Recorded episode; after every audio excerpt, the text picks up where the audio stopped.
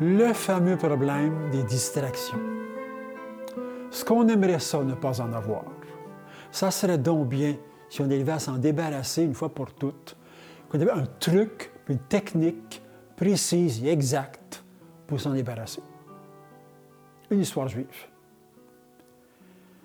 C'est un jeune homme juif qui voit son rabbin et qui lui dit Rabbi, je veux devenir disciple dans telle école de spiritualité.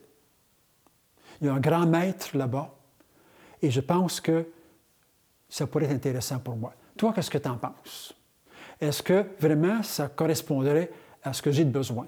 Est-ce que c'est vraiment un grand maître spirituel? Son rabbi lui dit, écoute, fais un test. Va voir le grand maître en question et demande-lui s'il a un truc infaillible pour chasser les distractions. Parce que la distraction, c'est le problème de tout le monde. Donc, lui, c'est un grand maître, il a sûrement un truc pour ça. Si effectivement il te donne un truc et qu'il te dit que ça devrait fonctionner et que ça fonctionne, laisse-le tomber, c'est un charlatan. Il n'y a pas de truc infaillible. Ce qui est intéressant, c'est que Jésus, quand il parle de la prière, ne mentionne absolument pas la distraction. On a l'impression que pour lui, ce n'est pas un problème. On a l'impression que pour lui, la question ne se pose pas.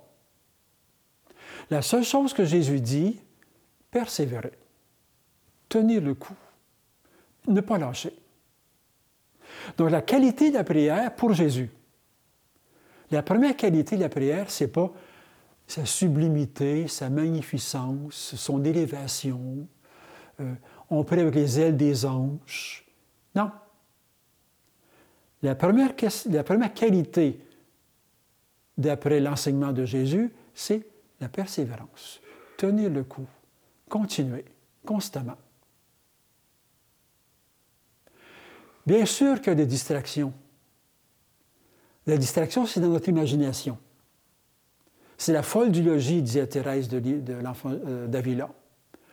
On ne peut pas la contrôler, ou très difficilement. C'est la folle du logis, il faut laisser aller.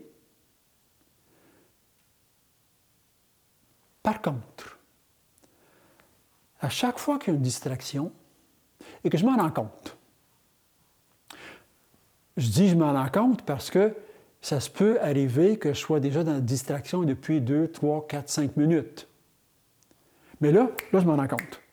Oups, je suis parti. Qu'est-ce que je fais? Est-ce que je file la distraction pour savoir la fin de l'histoire? Ou est-ce que je retourne au Seigneur?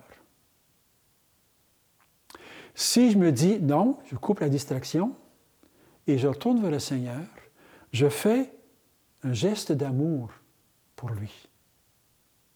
Un, petit geste de rien du tout, très concret, au ras du plancher des vaches, mais je le choisis. Je le choisis, je le préfère à la distraction que j'étais en train d'élaborer. Et c'est pas si facile que ça parce que, enfin, moi je suis comme ça, vous, vous je ne sais pas, mais moi mes distractions, elles sont intéressantes. Donc, j'ai toujours le goût de savoir la fin de l'histoire, puis de la filer jusqu'à la fin. Mais là, je dis non, je coupe, je te préfère, Seigneur, je reviens à toi. Reviens au Seigneur ton Dieu, hein, l'Ancien Testament. Reviens au Seigneur ton Dieu. Puis à chaque fois que je reviens au Seigneur, je fais, comme je disais tantôt, un petit geste d'amour à son égard. Donc, plus j'ai de distractions, plus j'ai paradoxalement de chance de choisir concrètement le Seigneur. De manifester de façon très réelle mon amour pour lui, ma préférence pour lui.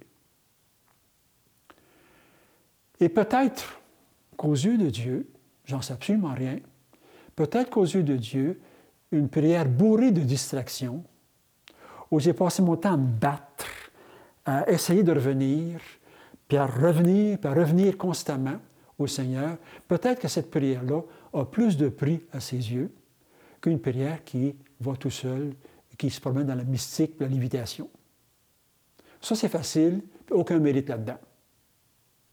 Mais quand je dois me battre constamment pour revenir au Seigneur, constamment, revenir vers lui, là, il y a beaucoup de travail de ma part.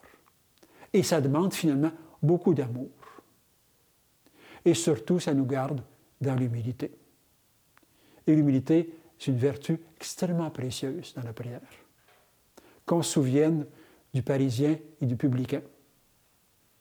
L'un se glorifiait de sa prière qui était Moi, Seigneur, je prie bien. Moi, Seigneur, je réussis mes prières, je réussis mes jeûnes, moi, je mérite quelque chose. Et le publicain qui disait Moi, je ne vois rien. Et c'est lui qui est justifié.